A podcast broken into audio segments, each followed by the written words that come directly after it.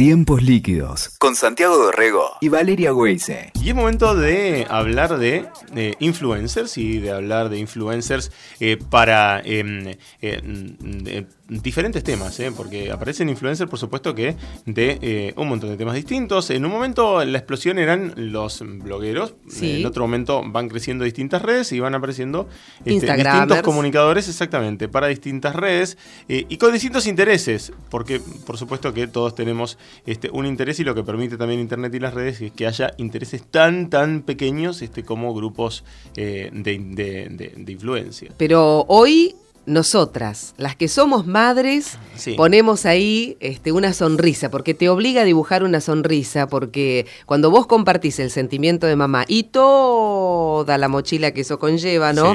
A veces, este, evidentemente, rozamos el humor y cuando alguien lo sabe hacer tan pero tan bien a través de un blog como es Mujer, Madre y Argentina, ¿eh? con, con Betina Suárez, bien vale la pena y obviamente nos sentimos identificados en algún momento. ¿Cómo estás, Betina? ¿Cómo andan? Bien, muy bien. Me causaba muchas gracias escucharte, porque yo que soy una persona mayor. soy, soy de la época de los blogs. De los blogs, claro. Sí, Más, de, más de 12 años. Y bueno, pero sí, pero es que es así. De, ese fue, de hecho fue... claro, no existía, Instagram. Mucho menos la palabra influencer, yo soy de la comunicación. Son términos nuevos que aparecen, a mí me divierten, modifica el ecosistema en el que nos relacionamos y está buenísimo, pero también me permite reírme un poco de eso. Pero por supuesto, además, sí, de hecho no existía ni Facebook, no. yo creo. No, no, no. saben que en realidad ya vino después Facebook, pero yo estoy especializada en redes, tengo como dos vidas paralelas.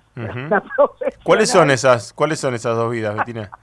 A esta altura ya no sé cuál es la primera, ah, pero dirijo, una, dirijo una empresa de comunicación, de clases en posgrado, por todo el país, talleres sobre el uso de redes sociales para emprendedores, etcétera, y dirijo esta empresa de comunicación que hace análisis de la información, y además escribo, y escribí esto que la escuchaba recién, ahora escribí como desde una trinchera, cuando tuve una primera hija, que es grande, que tiene 16 años, yo sentí que no había manera como, como de dar la talla, ¿viste? Si salías a laburar, que era lo que yo quería hacer desesperadamente, eh, eras una madre abandónica, una madre cruel, claro. Casa, claro, y te quedabas en tu casa, era una, mujer sin ambiciones, que uh hijas igual, entonces sentí que tenía que haber un lugar como más amable, ¿viste?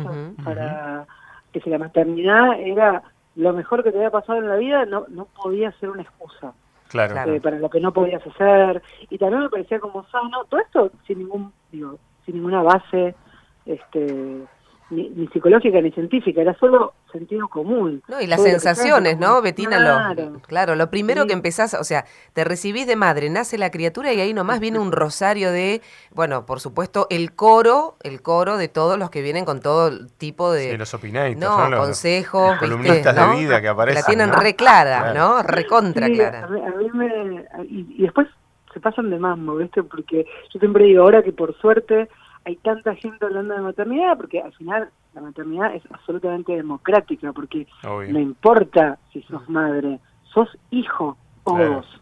Entonces está bueno poder mirar a las madres que tenemos alrededor como con cierta caridad, desde un montón de lados, ¿eh? desde la ley, desde el buen trato, las madres con las que laburamos hoy, por ejemplo, con las que laburamos, digo, tu compañera de trabajo, no sé, tu, productora de radio, no mm, importa, mm. es la mina que está, yo, perdón, yo cuando hablo soy una especie de camionero, pierdo toda la parte académica, digo, está muy bien, ¿no?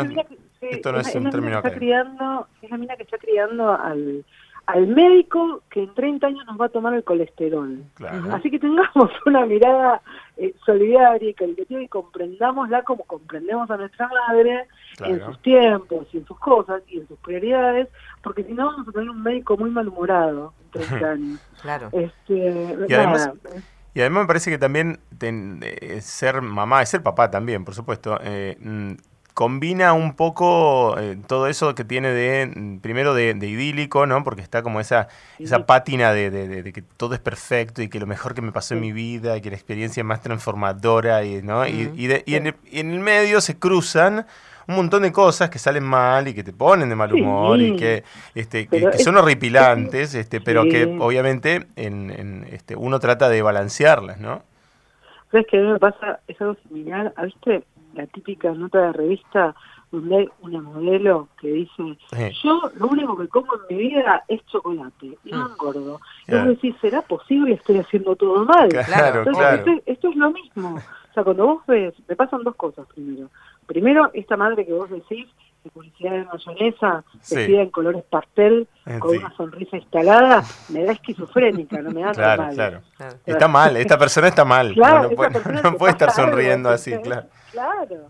Y por el otro lado, la imagen de madre desbordada también me molesta, porque no es que me moleste todo, pero digo, sí me pasa que me parece que también tiene que ver con un modelo que no está bueno. Porque claro. por un lado le estás diciendo a cualquier mujer o hombre, por supuesto. Yo porque cuando yo empecé a escribir sobre esto, hay un montón de cosas que no eran tan políticamente correctas decir como... claro, claro. ¿ah? Pero más vale que sea una madre o un padre, es igual. Pero digo, es esta madre desbordada, le estás diciendo a cualquiera que hasta que no se desborde no se recibe de madre. Claro. Primero. Claro. Y segundo, me parece que el desborde no es exclusivo de la madre. Yo conozco muchos desbordados en hijos. ¿eh? Sí, sí. No, me parece que, tenga que pasar por ahí. No, y aparte llega un punto, llega un punto que querés decirle, que querés cachetearla y decir, bueno, viejo, este, ponete, ponete en control, o sea, controlate, claro, claro, ¿entendés? Claro, ubicate. vamos a acabar con la humanidad, porque viste, el pibe tiene dos años, nos mira, nos dice, esta mujer no puede conmigo, claro. y tengo dos años, no voy a tener hijos. Mm. Claro. Es una desgracia. Betina, el, eh, vos dijiste, el, el, blog tiene 12 años de historia? Sí. Y, y, ya salió el libro. Sí, sí, el libro no es el libro del blog, se reescribió, o sea, se escribió entero. Claro. Ay, yo en el medio escribí para Disney, para Netflix. y hay textos que se tomaron en parte y se volvieron a recibir. Pero la mayoría del libro es nuevo. Claro. Se llama Las Madres Tenemos Derechos y es de Planeta y yo lo amo. Y, está, y está en todo el país. Está buenísimo lo que, lo que, yo recibo del otro lado. E, eso eso me interesa, ahí, ahí hace un punto, ¿no? Este, ¿Cómo era el ida y vuelta en esos 12 años de trayectoria del blog? Porque también este cambio que decíamos con Santi de, del resto de redes que vos manejás por tu otro trabajo y desdoble y demás, y esa agilidad en el ida y vuelta, en los comentarios y demás, ¿cómo te nutriste ¿no? con, con la recepción de, de, cómo llegaba lo que, lo que escribías en el blog y qué diferencia con el libro, ¿no? ¿Qué está pasando con el libro? Pasa, la verdad es que por, por el mundo en el que vivimos, la recepción es casi igual porque la gente lee el libro pero se comunica por las redes. Claro. Y me mandan foto, ponele, del libro. O de alguna frase, o publican una foto de una frase del libro. La verdad es que a mí lo que, lo que más interesante me resulta es, primero este transcurrir que vos decís, la verdad es que uno ya sabe a esta altura que el contenido permanece, no importa en qué ventana, no importa en qué canal, no importa en qué red, Instagram también va a pasar. De hecho, mi hija de 16 no está en Instagram, porque si no quiere estar en el living conmigo, a veces, mucho menos va a estar en la misma red. Digo, la tipa está en Snapchat y en otras más. En las redes que los adultos yo porque las manejo todas por laburo. Igual mis hijas se van a hacer un perfil falso en cualquier momento y me van a engañar. ya lo sabes. claro, y sí, porque ellas no están en las mismas redes que nosotros. Digo, el contenido igual permanece y va a donde va la gente. O sea, porque es la gente la que lo lleva. No, son consumidores, son productores y, convertores, de traductores de tu contenido. Eso por un lado. Pero a mí lo que más, más, más me copa es esto de que se esté hablando tanto de la maternidad, porque me parece entonces que ahí hay algo que las redes permiten y que a mí me encanta, es como cierta rebeldía, ¿viste? Como cuestionar esto de la madre de la mayonesa, de la publicidad de mayonesa y de la madre eh, desbordada. Me puse seria, yo en realidad escribo con mucho humor. ¿eh? Sí, sí, claro, claro. Eh, es que te divertís con todo esto, eh, es lo bueno, porque si no es difícil de sobrellevar muchas veces. Vos decís que tenés una hija de 16 y otra de... 11 recién cumplidos. 11, bueno, son edades distintas y va creciendo. ¿Y, ¿Y, seguís escribiendo sobre, sobre ese crecimiento y ese vínculo y esa relación según la, etapa de tus hijas? Sí, pero no es lineal, porque en realidad, eh, primero yo no creo que uno tenga que ser madre para, para comprender esto o para que te interese. Yo tengo un montón de lectores que no son madres. primero tengo un montón de lectores hombres y segundo tengo, hoy, hoy por, por las estadísticas de las redes, por ejemplo, más allá del feedback directo, es muy fácil ver cuál es tu población en la mm. comunidad, en cualquier red. Pero más allá de, eso, me parece que la maternidad no te pone en un pedestal, sino que eh, en todo caso te convierte en una mejor versión de vos misma, en el mejor de los casos, pero nunca en alguien mejor que alguien que no tiene hijos. Me parece que es un tema que está bueno verlo desde, un montón de lugares. Porque esta pelea eh, entre el deber ser y tu manera de ser madre, por ejemplo, lo trasladas a cualquiera de los aspectos de la vida en la que te baje en una línea que vos no querés. Claro, sí. o en la que no te sentís feliz, o en la que no te sentís cómoda. Siempre hablando de la, de la normalidad. Yo creo que la mayoría de las personas tenemos una vida, yo siempre digo, maravillosamente ordinaria. Tal cual, eh, tal cual. Y en los dos extremos está la gente que la pasa muy mal y que uno abraza y deberíamos todos intentar eh, ayudarlos. Una madre sola, por ejemplo, de soledad la maternidad es tremenda y eso me distingue mi clase social. Pero qué bueno que, que lo distingas eso, digamos, que, que empiece, que todo parta de ahí, ¿no? Por, porque justamente el peso de la fuerza de la sociedad, de, de del preconcepto y la obligación de la maternidad, ya empezar por ahí a decir, mira, no, no es necesario que seas madre para comprender esto o no, o para, para transitarlo, está buenísimo, porque hoy está, me parece que ese es uno de los, de los puntos que está más en discusión, ¿no? Si hay que ser o no, qué ser y no ser, ¿no? A mí me pasa que yo no, doy, nunca los vi en 12 años, no doy consejos, no doy tips, no, no le enseño nada a nadie. Yo enseño como estoy en un aula, no, le enseño nada a nadie y aprendo un montón también. Pero yo no, vos me decías recién en, el crecimiento de mis hijas, obvio que me enfrenta a otras cosas. Mi hija mayor ayer fue a una fiesta de egresados por primera vez. Creo que tengo para escribir un libro. pero más allá, más allá de eso, este, yo no hablo de los chicos, hablo de las madres. No, hablo de los hijos, eh, hablo de las madres. Creo de verdad que es lo más importante que te pasa, pero no está bueno que sea lo único. Claro, eh, total. Entonces, desde ese lado hay, mucho para pensar. Y yo, lo que sí me pasó en estos 12 años es que antes era como más dura o tenía un humor incluso más negro, y después hmm. me di cuenta que era muy fácil ser jodida, que sobre todo en las redes, sobre todo cuando tenés habilidad para escribir o, para hablar, y que tenía que intentar eh, ser mejor. ser jodida era fácil. Claro. Echar un poco más de luz este, era, era más complicado. Sí, sí, sí. Entonces, la verdad es que lo que sí aprendí en estos años es eso, y me doy cuenta que, sobre todo en las redes sociales, y ahí sí yo tengo todo un tema que en donde se me mezclan los dos mundos. Hay un decálogo que yo escribí para el uso de las redes sociales que se usa mucho en, sí. ámbitos con la maternidad, que tiene que ver con esto de saber que parece novedad, pero que atrás de la de, de cada cuenta hay una persona con sus circunstancias. Claro, claro hay una madre con sus circunstancias, hay un padre con sus circunstancias, hay una persona que no puede tener hijos con sus circunstancias. Entonces hay que tener mucho cuidado, sobre todo con los que tenemos la voz un poco más fuerte, que no siempre significa que tengas razón, ¿no? Con lo que tiene la voz un poco más fuerte, hay que ser muy respetuoso de, las humanidades. ¿Te dulcificaste un poco de, de la acidez del humor? No. ¿Sabes que no? No, en el humor no.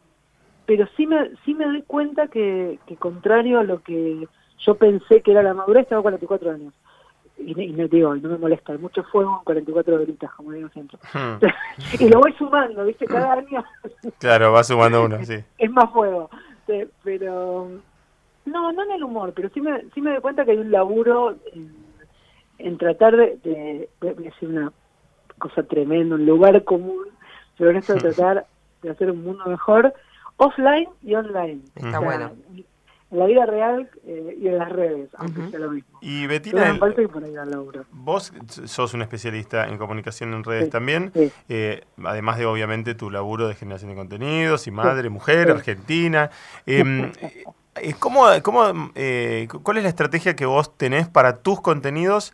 Eh, en las redes? ¿Qué, ¿Qué, es lo, ¿Qué es lo que haces? Viste que muchas veces en eso está por ahí este, la fórmula de cada, de cada comunicador, ¿no? De cada, de cada creador de contenidos. Cada uno tiene su, su receta. ¿Cuál es tu receta? ¿Qué tirás en cada red? Vos tenés Facebook, tenés Twitter, tenés eh, Instagram, tenés YouTube. ¿Cómo manejar los tiempos? El blog, tenés todo. ¿no? ¿Cada cuánto? Em, y a cada uno le das cierta bolilla distinta. ¿Cómo, cómo, lo, cómo lo manejas?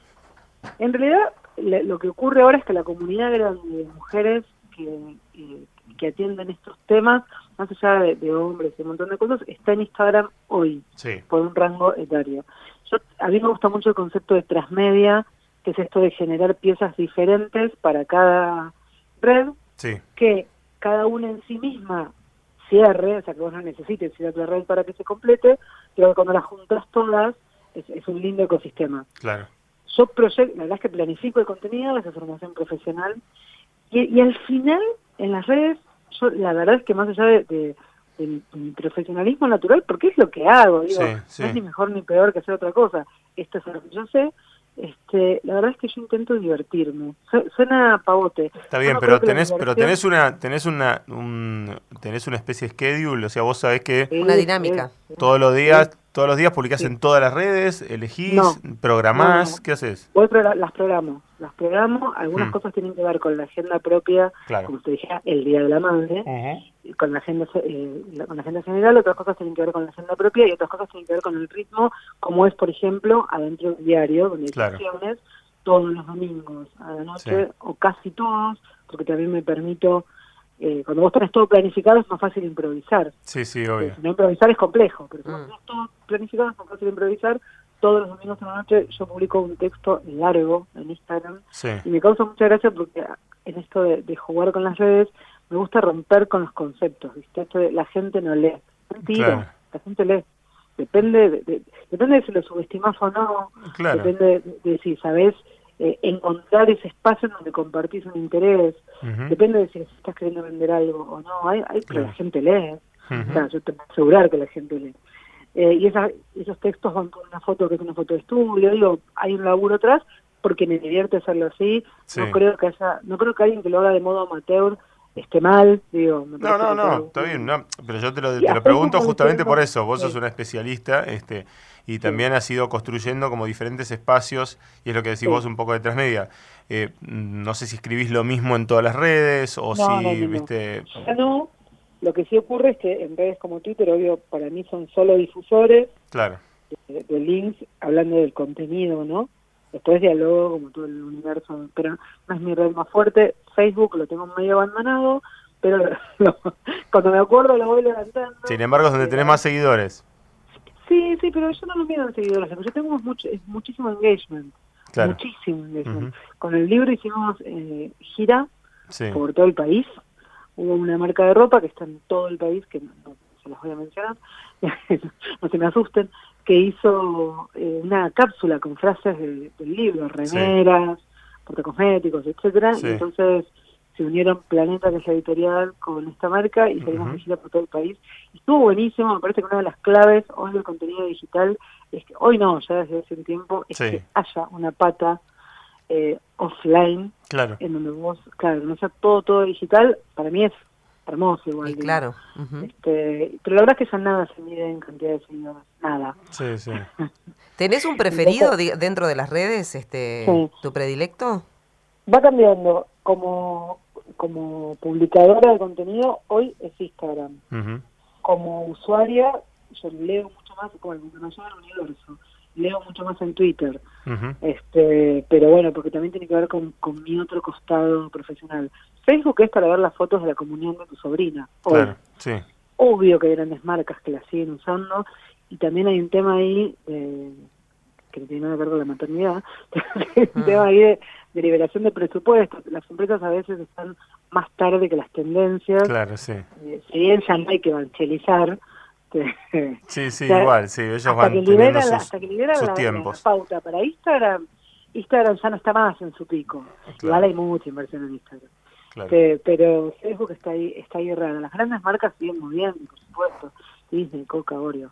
Pero digo, que son tanques digitales. se mueven en cualquier lado. Total. Pero bueno, vamos donde está la gente con el contenido. Muy bien. Eh, pero me, interesaba justamente eso porque viste que sí, cada uno tiene su, su, estrategia y más allá de, de, la temática, cada uno va encontrando también su, su público. Hoy es como que todos somos un medio en, nosotros mismos y, somos un medio, más que un medio, un multimedio en realidad, con, distintas patas, claro, con distintas patas en distintas redes, ¿no? Entonces este, eso también hace a la, a la construcción de distinta de distinta audiencia. No es lo mismo la mamá que te lee en Instagram, por ahí que la mamá que te lee en Facebook, yo qué sé. No, no es ni parecido. No. Eh, Betina, ¿y ya estás craneando algo más, algo nuevo? Ya, ya, no eh, parás. estamos viendo junto con un par de, de, socios desde el contenido, desde la estrategia, pero también desde la implementación y, desde el sponsor, una serie de, videos para Instagram TV, para ver cómo, cómo trabajamos ahí, pero no solo subir videos y puntos, sino ver de qué manera hacemos solo que sea un poquito más orgánico. Yo uso mucho mis redes, está mal esto, pero la verdad es que a mí me divierte. Uso mucho mis redes para probar. Claro. Eh, y lo, aviso, ¿no? Digo, che, esto vamos a ver cómo va. Pero, y a mí me, y siempre hay del otro lado como buena recepción a esto de, y también de abrir, ¿viste? ¿Con qué, con qué estás haciendo las plantillas de esos stories? Sí, con, este, con, esta aplicación. Y, y, pagar este widget que cuesta 3 dólares y, te, todo este universo. Y no es, digo, me parece que la red es muy grande y que hay lugar para todos y que está bueno ser eh, solidario desde ese, desde ese lado. Nadie te puede robar eh, el modo en el que vos haces las cosas. Entonces, como mucho podrán intentar copiar todo el contenido, pasa todo el tiempo, pero nadie puede hacer lo mismo eh, igual que vos. Entonces hay que relajar y compartir. Las herramientas están a disposición de todos. Esto, el otro día había subido unos videos a Stories y dos millones de, consultas. ¿Con qué editaste esto? Y muchas veces de gente que quiere editar fotos de su hija, digo, no es que quiere mover una marca. Y es una pavada, era una aplicación, yo no había hecho nada.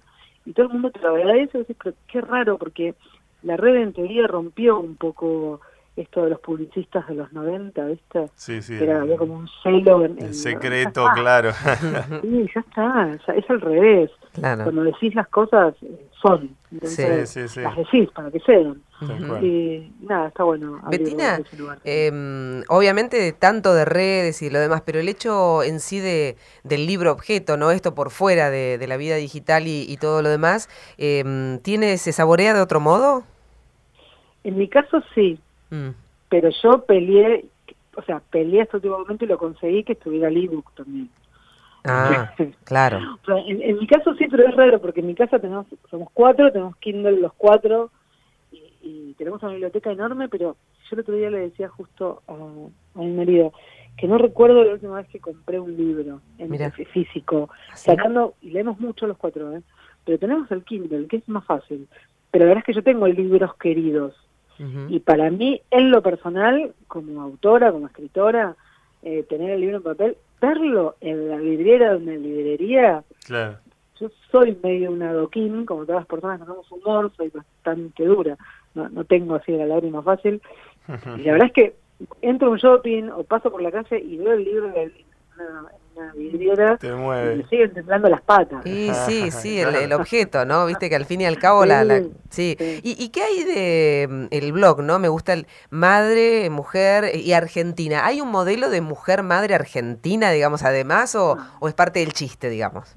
No, cuando yo empecé a escribir, eh, cuando nació mi hija mayor, yo tengo el recuerdo de neonatología y, escuchar desde afuera los, los cerolazos, ¿viste? Uf. Entonces yo siempre pensé que, que como en todos lados, eh, ejercer tu maternidad, tu paternidad, lo que sea, de tu madrinajo, uno tiene un montón de madres, más allá de la madre propia, y, y, si tuviste la suerte de tener una madre copada, mm. eh, más allá de eso, uno tiene un montón de madres que lo amaron a uno, ¿viste? Sí. tu maestra, tu, no sé, tu tía, tu madrina, alguna de tus abuelas que te crió. Y yo pensaba, y me quedó mucho esa imagen porque tengo el, tengo el sonido de las cacerolas en la oreja, ¿entendés? Sí. Porque ese momento era importante para mí, solo que en ese momento no sabía que lo iba a registrar así, que ser mujer y madre en Argentina este, tenía sus particularidades, no era ni mejor ni peor, pero tenía sus particularidades. Y ser mujer también, no no desde un lado, está buenísimo todas las conquistas, pero no, no desde ese lado, sino desde que cuando yo empecé a laburar, que empecé laburando en tele hace una eternidad, este, como productora, también era un mundo bastante masculino. donde dábamos por sentado, claro, dábamos igual era raro porque en mi cabeza nunca había sido ni un escollo ni un obstáculo hasta que hubo un otro que, me lo indicó. ¿Entendés? Sí, claro. Mis viejos nos criaron tan libres que para mí ser mujer era un detalle. Claro. nunca se me había ocurrido que en el ejercicio de la profesión podía haber ahí. Yo empecé. problema, Sí, no es un problema, pero sí restricciones o un chiste o una mirada o el no podés. Este, y la verdad que siempre, no tengo, no es que tuve situaciones complejas, ¿eh? pero sí noté la mirada del otro en ese momento, yo no tenía esa restricción antes. Entonces, cuando yo empecé a escribir el blog, los textos se dividían en textos de maternidad, en textos que tenían que ver solo con, con esto de ser mujer, y en textos que tenían que ver con la realidad argentina. Claro. Este, y después eso se fue desdibujando. Yo también, por suerte, fui afinando la pluma, porque si no tengo que cerrar el blog. y desde el placer, ¿viste? Y, estoy mejor escribiendo. Sí. Este, sigue siendo, para mí sigue siendo un placentero. Bueno, está bueno, eso y, de hecho es la clave para que también los otros, me parece, del otro lado también disfruten este, todo el eh, todo el contenido. Eh, Betina, un placer charlar con vos este este rato, ¿eh? El placer fue mío, hablé sin parar, como siempre. Nos encanta, obvio. Nos divertimos un rato. te encontramos en todas las redes como Betina Suárez, así de fácil. ¿Cómo te encontramos? Mujer, mujer Madre Argentina, Beta Suárez. Estoy la verdad es que estoy en demasiados lados, así que ah. me encuentran fácil para mí, siempre con gusto. Si llegan a mis redes, pónganse cómodos que ahí nos tratamos todos bien. Muy bien. Abrazo grande, Betina. Un gusto, chao, un besote. Un besote. Escuchaste Tiempos Líquidos con Santiago Dorrego y Valeria Weise. WeToker. Sumamos las partes.